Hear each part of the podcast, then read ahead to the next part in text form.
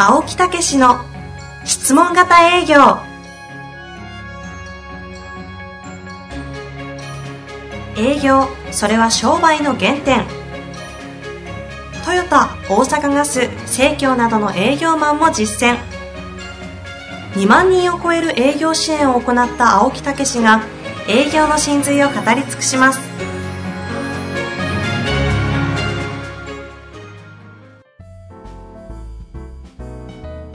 こんにちは、遠藤和樹です。青木武の質問型営業。青木さん、本日もよろしくお願いいたします。はい、よろしくお願いいたします。さあ、今日はですね、本日ゲストとして、高輪ディーゼル株式会社代表取締役の杉崎武春さんにお越しいただいております。はい、えー、杉下社長、ありがとうございます。よろしくお願いしよます。ろしくお願いいたします。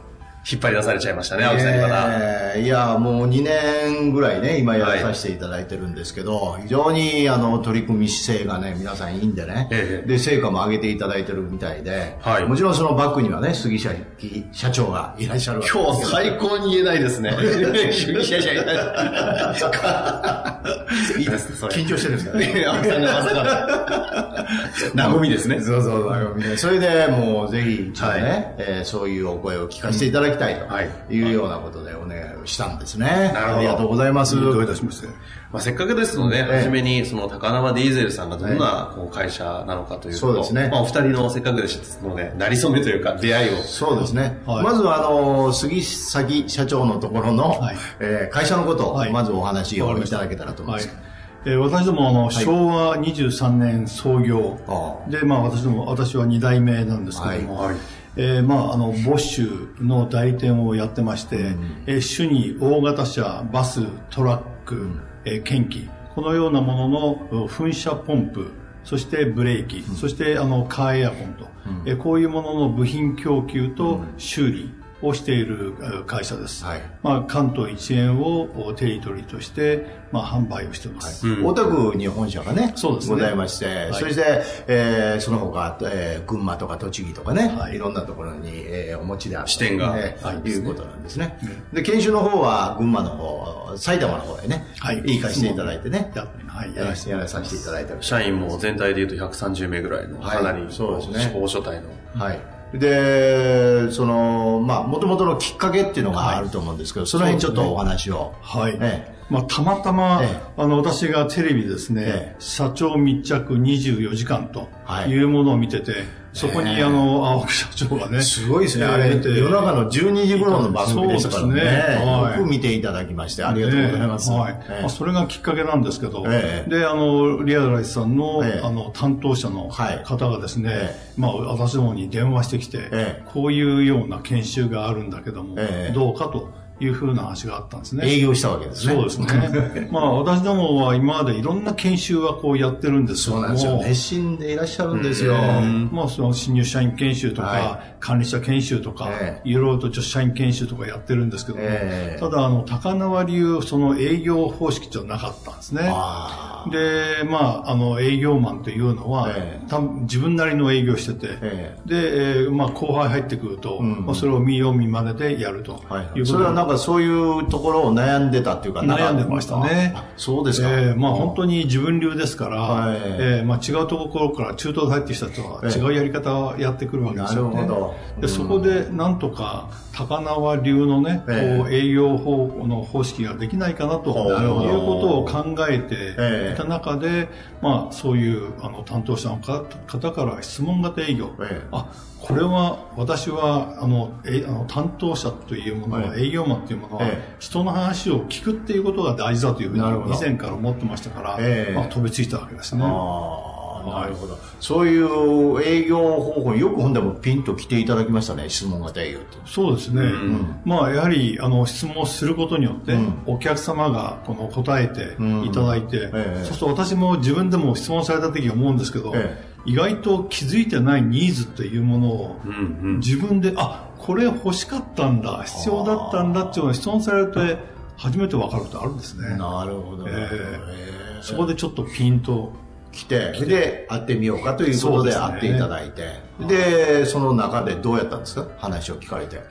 あ、これはいいなとまあ、本を、書籍をね、ええ。まずあの渡されたんで、ええ。それを読んで、ええ。あ、やっぱりこれが私の方式に合ってると。ということで、ええ。それで、まあ、じゃあ、あの、研修を進めたんですね。はい。その時にまた後で私も年会していただいたりとか、はい。いうことでお話しさせていただいたりね、はい。えーしましたですよそのね。導入前の時の高輪ディーゼルさんの営業、独自のものがないっていうのはそうですけど、営業という領域におけるこう課題ってどんな感じだったんですか？まあ、私どもは、あの、ルート営業ですから、うんね特に毎日行くところは決まっているんですね。はいはいですから、新規営業ののその飛び飛び込みっていうのはまず滅多にないんですよ。んで、その新規の飛び込みの時に、どういう話し方をしたらいいかとか、で、それはもう全部担当者任せ、営あ業、ね、営業員任せだったんで、うんうんこれはちょっとみんなバラバラじゃまずいだろうなと。うんうんえーいうことで、ちょっと一本、えーこの質問型営業にかけてみようとはいはいいうふうに思ったわけですね。なるほどということは、そのルートだけじゃなくて、もっと新規も開発しないといけないなそうとですね。思ってたはいということですね。えーなるほどまあ、私どもの会計事務所がいつも言うには、あの、やっぱり、あの、数字を上げるには、うん単価を上げるか、お客の数を増やすか、そうですねどっちかだよということで、なかなかこうね、単価を上げられませんから、はいお客の数を増やすしかない、んということで、一応会社で新規顧客獲得、はいこれにも取り組んでおります。なるほど。なるほど。まあ、そそんなれでねところから。、はい。えーいざ採用していこうといった時やり方がね、もう徹底してるというかね、経営計画の発表会の時にこれをやるということで、みんなの前で私が話をさせていただいたんですよね。そうですね。あまあ、年1回、あの、3月に、はい。まあ、あの、4月に向かっての、はい。えー計画発表会っていうものがあるんですけども、ほうほう。その時に全社員、アルバイトも含めて集めて、その時に経営計画発表をします。その時に、あの、青木さん社長に来ていただいて、ええでそこでもって質問型営業のプレゼンをやってもらったんですね。もうこれをやるよっていうね。その時は全社的に、基本的にはその杉崎社長が、こう全部仕切って喋られたりする場なんですか？プレゼンをするというか。それでこんな話うまいんですね。今までゲストでこんなお話お上手なかった。理論あ、やばい、いや今の他の方々が思いそうですね。いやいや、それで、本当に、だからその時にもう、誰がするかということで、はいえーその、今度はその質問型営業の研修に受けるものを立ちなさいって言って立たして、へえーで、その、この次回に出ていただく、えー今支店長になられましたけどね、本田さんとかね、えーいう方が立てられてる。ーなるほど。うんいろ偉いですよ。それで、その本田さんなんかはね、えーもう一番、懇親会入った時一番に挨拶来ましたからね。へー未だにそういう覚えてますから。会社の風土はもう作られてて。えそして皆さんの前でそれやられたら、ね、研修受ける方々ももう全力コミットするしかないですもんね。逃げ場はないですけどね。そういうことは言えますね。すごいな、それええは。まあそういうことで始まったと。いうことでございますよね。ええいざそれでどうでしょう？始まってみて、はい。こう、どんな感触でございました？そうですね。えまあ、これで、あの、2期目も、あの、終わったんですけどね、はい。ええ。あの、営業マンが全く変わりましたね。ええ。特に今までは、あの、地場のお客っていうものが、まあ、あの、私ども高輪ディーゼルっていうのは、えもう本当、あの、えー決まったお客しかいないんですけども、それが皆さん来てるというふうに思い込んでいたんですね。ええ。ところが、この質問型営業やってみると、え同じお客さんから注文がどんどん増えてきて、あー130%、150%になると。まあ、つまり、ええ。その我々があの扱ってる商品を知らなかったっていうことが一つ、ええそれから他のお客さんに注文を出したお客の競合のところにあの、えー注文を出してたの。それを高輪ディーゼルに注文してくれるようになったと。こほの2つでですね業績が本当に、えー群馬栃木非常に伸びてますね。あ新規の開拓をっていうそうそうそう。想定でスタートしたもの。そうそういうことです。既存客からの掘り越しがすごいことになってるんですね。ええ。これはね、ほんでもね、他でもあるんですよ。他でも新規をというようなことでやり始めて、あの、教えたんですけど、それがルートで使ったらね、今のお話のように、ほもうなんかそっち側で忙しくやっちゃって、それこそ新規も、あの、やるんですけど、売り上げが上がったっていうね。ね。まさにその例ですね。はい。びっくりしました。ええ。ちなみにどのぐらいから影響がこう、結果と、効果として出てきた感触なんですかね。そうですね。まあ大体、あのー、1年目終わって、で、1年目までの間に、その、研修を受けた人間が、その以外の営業マンに、それも、あの、展開してるんですね。あ、教えてる、ね、教えてるんですね。はい、こういうふうにやるんだよと。はいっていうことで、まあ、やっぱり1年を過ぎたあたりから徐々に徐々に、うん、あの自慢のお客さんからの売り上げが伸びたり。で受けてないあのたあの営業マンからの,、の売り上げもですね、増えてきたりということで、えー、それがもう本当にあの今期な最高に伸びあの伸び方が非常にこう急激になってますね。ちなみに前年比でいうとどんな程度なんですか？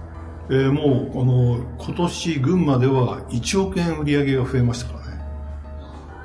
えー、まあ、何パーセントアップぐらいなんですか、えー、ですから、えー、25%ぐらいのアップになってますね。1年で。はい。うん。だから3億が4億になってると。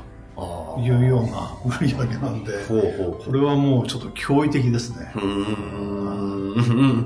しか もそれをなんかこう上の方の経営戦略上の何かの施策でやったというよりも、こう本当に現場が動いた結果としてあ、ね、積み重ねで上げてきた数字ってことですもんね。そうですね。それってなかなか出ないですよね。出ないですね。はい。特にあの、群馬では、ちょっとこう、今まで敬遠されてたお客さんが、ガラッと変わってきましてね。ほうほうほう。えーもうみんなこう今まではこう出し渋ってたようなところがあったのが、うん、今みんな高輪に出してくれてる。へえ。これはもうびっくりしました。へやっぱりそれと、やっぱり伸び、それぞれね、みんな伸びてますけど、意外な子が伸びたとか、そういうのもありますよね。そうですね。はい。あの本当に、えー、埼玉の人間がですね、ええ、本当にあの新経営業の飛び込みをすごく積極的にやってるんですね。え、まああの月々支店長会議というのがあってで新規営業の報告があるんですけども、まあその一人の人間が新規で本当に4件5件というものを飛び込みをやってたりして、うんうん、えー、まあ彼がこんなに新規取り組んでんだっていうのがあってね。えー、今まではどんなイメージやったんですか？社長のことまあおとなしくて、はい、えー、まああの言われたことはやるやる人間かなというふうに思ってましたけど、うん、意外とそういうあの教えたら、えー、新経業ここまでやるのをねびっくりしました、えー、社長の方は毎日ねそういう報告書を週報ですか？そうです。ね、週刊で週報を、はい、あの、受けてて、その中にも、なんかお役立ちとかいう言葉がいっぱい増えてきたんですね。そうですね。うん、まだ受けてない人間から、あの、お役立ちっていう言葉が、週報に出てきてるんですよ。え、これは何？っていう感じで、うん、これほどお客様にお役立ちっていう精神がね、うん、浸透してきたんだなと。で、あの彼らが言うのは、営業は楽になった。って言うんですよ。今まで提案しなくちゃいけない、売り込まなくちゃいけないっていう気持ちがなくて、で、お客さんのとこ行って質問して、あ、こういうものが必要だったんだっていうことが分かるというね。で、お役立ちすればいいんだっていう気持ちで応募するから、すごく気持ちが楽ですと。これが一番びっくりしましたね。はあ。お役立ちすればいいんだっていいですね。お役立ちしなければいけないってこう思いがちなところがそうじゃなくて。社社長はそういう声やいろんなそういう手法のことを見られてどんなふうに感じられました？感じられたんですか？どういうふうに？その質問が対して、えー、そうそういうことが変化があってどういうふうに感じご自身では感じてられるんですか、はい、まあ、ですから研修を受けてない人間までが、このお役立ちという、ね、言葉を使ってるということは、しっかりと研修を受けた人間が、社内展開をしてるんだなと。えー、もう普通であったら、研修を受けた人間だけが、あの知ってて、とそれをまた社あの社内転換するってことはなかなかないんですけども、それを、あのもうあの5時半過ぎた後、営業マンを集めて、うん、そこでもって展開していくというね、うん、このやり方っていうのは、うん、あ素晴らしかったな。というふうにもともとそういうでもその高輪ディーゼルさん自体に会社にして文化があるんではないんですか？うん、そうですね。そういう文化は一応の、まあ、私ども経営計画書っていうふうに作って、育成という、育成の方針っていうのを作ってるんですね。はい、まあ、あの、入ってから、あの半年以内にええ高輪スタンダードっていうものを学んででそこにはトレーナーをつけるっていうこともやってますからそういう育成方針に沿ってあの支店長がやってるからね。でもそれね、お手元にあるのねは経営計画書ですよ。あ、これ？ええ。あ、これ会社のなんですか？そうですよ、これはもう。これざっくり。それで、もう100ページぐらいあるんです1か年目はい終わるでしょ？そしたら質問型営業で学んだことが全部ここに入ってくるんですよ。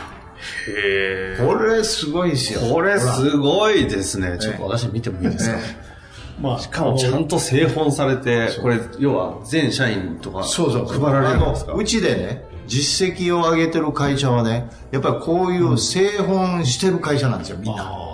しっかりとそれを作り上げてる。だから、社長とのがまさに、それをま、今度は経営計画書まで入れてますからね。それはすごいでしょ？これ、ちょっと別のところであの、ゲストに来ていただきたいぐらいの、これはすごいですよ。そうですよ。はあ。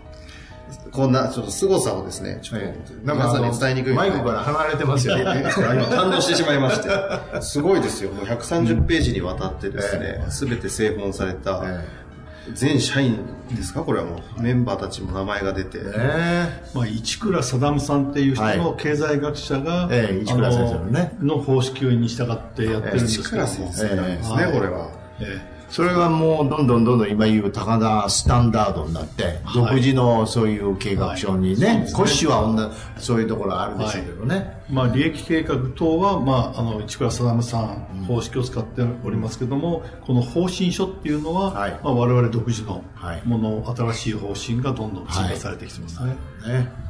まあ今1期2期ね、えーそれぞれやっていただいて、そこに1期には、えーそれのアドバイザーとしてマネ、えーまあ、えー常務に出ていただいたりね、えーその後には役員の方に出ていただいたり、で、今度はまた3期もね、はい。やっていただこうというようなことなんですけど、えご自身でこう2年経ってどうなんでしょう、どういうふうに感じられてます？この質問型営業っていうのは。もうだいぶやっぱり定着してきてますね。ああはい。えーもうですから先ほど言ったように、お役立ちっていう言葉がええ。州法にね、あのええ。ー報告されていると、はい。えーいうことだけじゃなく、ん。やはりこう実績ベースにも、うん。こう数字に現れていると、はい。いうことがあの、非常にこの効果っていうものを、えー感じております。はい。で、まあ、あのーそれだけじゃなくて、ん。あの、青木さんが言っている、この、和みっていうようなね、部分においても、ええ。やはりこう、えー社員が、あの、社員同士質問をするとか、コミュニケーションも、あの、ええアップしてきたな、と。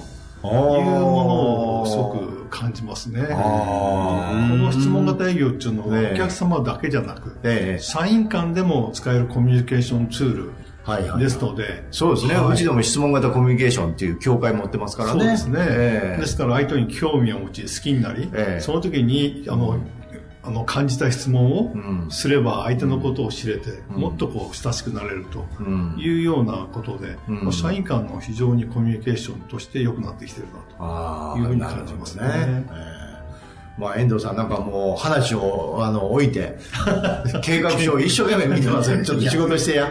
この会社すごいですよ。この高輪ディールさんってすごい会社です。今頃気がつきましたわ。気がつきましたって、私初対面ですからね。そうですか。ええもうすごいですね。そええの青木さんのこの質問型営業というこのメソッドがですよ。ええやっぱりこういったちゃんと社内で育成とかいろんなことがもう浸透している風土がある優秀な会社が掛け算すると、ええ。本当に瞬間とは言わないですけど、ん。1年後にはもう、すごいことが出てくるという。だから、ベースがね、こういうのできちっと整ってますしね。ええ。それから、あの、元気の出る朝礼とかね、はい。そういう掃除もやってられますしね。はい。ええ。だから、そういう教育をやってられるから、で、方針もうん持ってる。そうすると今度は、まあ、枝葉っていうわけではないんですけど、その、一段のベースのコミュニケーションのあり方とか、営業マンのあり方ね。はいここがうまくいき出すと、もう本当にうまくいき出す。うんそうですね。ええはい。だから、やっぱりね、あの、皆さんね、まあ、あの、真面目に受けてられましたわ。あ、そうでしょう。うんもう熱心に受けてられましたわ。ええうんまあ、私どもの社員のね、いいところやっぱり、いやー真面目さ。誠実さ素晴らしい、素晴らしい。おーそれを自信を持っているこの社長がすごい。ですね。そうそうそうそう。うん。まあ、こねの経験箇所と、まあ、あと職場の教養っていうのもね、毎朝輪読してるんですけど、ええ。まあ、これをね、10年間やったら、みんなね、あの、真面目な人間に間違いなく倫理の方のね、職場の業。はい、私どもも入っておりますけどね。え。ちょっとこれは私また別の機会でヒアリングをさせていただきたいですね。思った次第ですが。えいや、本当に、あの、あ、質問型営業を、これほどまでうまく活かした社長、私の中で今回初めてかなって気がしましたけど。今まで出てきて来られた散々皆ん。さん本当にうまくご利用されてるじゃないですか。ええそう青木武質問型営業というものをいかにうまく使うかって重要だと思うんですよね。うんはいはいはいその自分たちの会社にええそのソフトとしてというえか。で、結果的にはそれをうまく自分のスタンダードに持っていくっていうのがポイントなわけですよ。ん。これを青木さん依存にしたら何の意味もなくて、うん。そこを徹底されているところが、そうなんですね。ですから、あの、私どもは、うん。高輪流質問型営業そうですよね。とあの、冊子に書いてありました。うん、だから質問型営業をスタートするときにもう高輪スタンダードにはい。この営業法をするって言って、もうそうですね。言って始めてますから、うん。はい。ここがやっぱりすごいね。ね。うんだからやっぱりその通りになっていくっていうね。やっぱりそういうご採用の者の気持ちっていうか経営者の方のやっぱりその判断っていうかね。やっぱりそれは大きいですよね。そうですね。うん。まあ、やっぱりこの経営学者も、ええまあ、あと他の教育研修もね、ええやっぱり社長が決めないとええ。できないことですから、なるほど。まあ、本当にえー決めてよかったなと。感謝してます。いやいや、ありがとうございます。決められたのは社長ですから。そうですけどやっぱり社長が偉いってことになりますよね。まあそう、でも、まあ そう。出会いっていうね、この運もね、ありますよね。やっぱりだから私もいつもついてる、ついてると言ってますけあども、出会いの運にもね、感謝したいと思いますよね。まあぜひ、あの、これは経営者の方も聞いてられると思うんですけどね。はいそういう方に何かこうメッセージを言っていただけたら。あそうですねええそうですね。ええはい。まあ、あの、この質問型営業は一応営業という部分の手法ですけども、まあやはり、あの、一番の基本はやっぱり、あの、いい習慣っていうことだと思うんですね。うんまあ、あの、青木社長が、あの、営業のね、この、おしあの習慣とはい。いうことを言ってますけども、はい。私は人間のこの人生における習慣というものを身につければ、これは絶対第二の天性であって、その人が間違いなく成功するなということで、私がやってきたことは、その社員がいい習慣をつけるっていうことを徹底的にやってきました。はいそのいい習慣というのは、例えばお役立ちの気持ちとか、はい。そういうようなことも生まれますよね。まあ、もちろん含まれます、ね。ええ。はい、ただきちんとした例えば睡眠を6時間半以上取るとかもうあの自分のその一日の生活をきっちりと習慣づけるというようなことをあの基本に経営してます。まあそういうところがまた身についてくるよと。はいで、コミュニケーションもうまくいったりね、いろんなことをしていきますとね。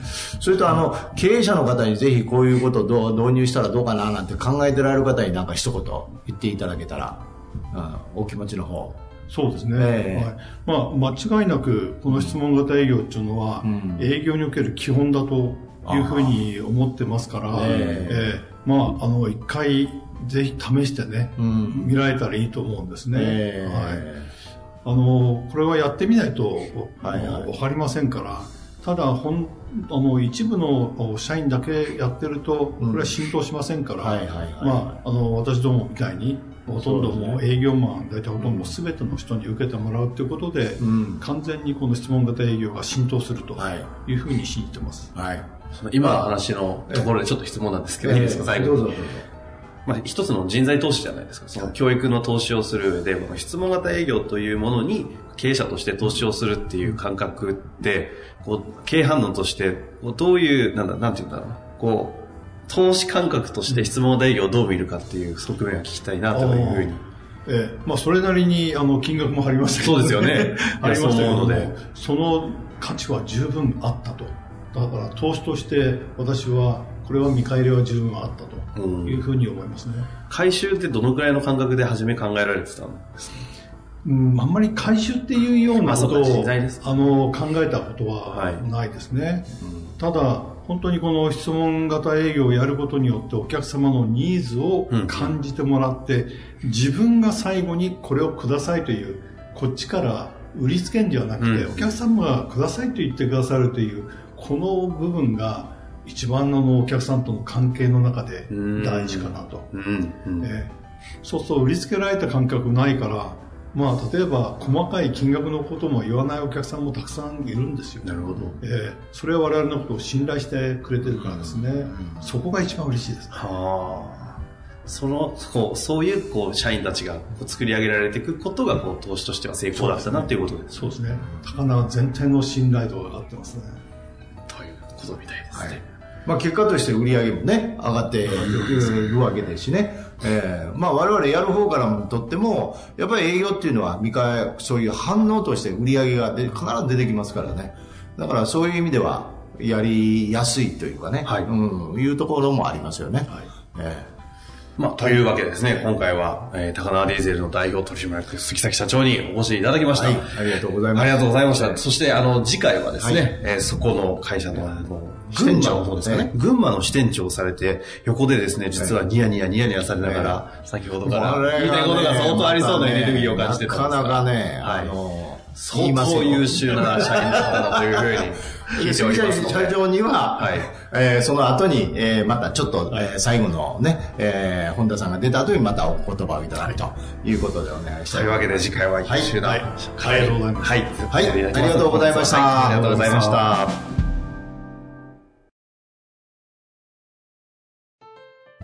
本日の番組はいかがでしたか？番組では青木武氏への質問を受け付けております。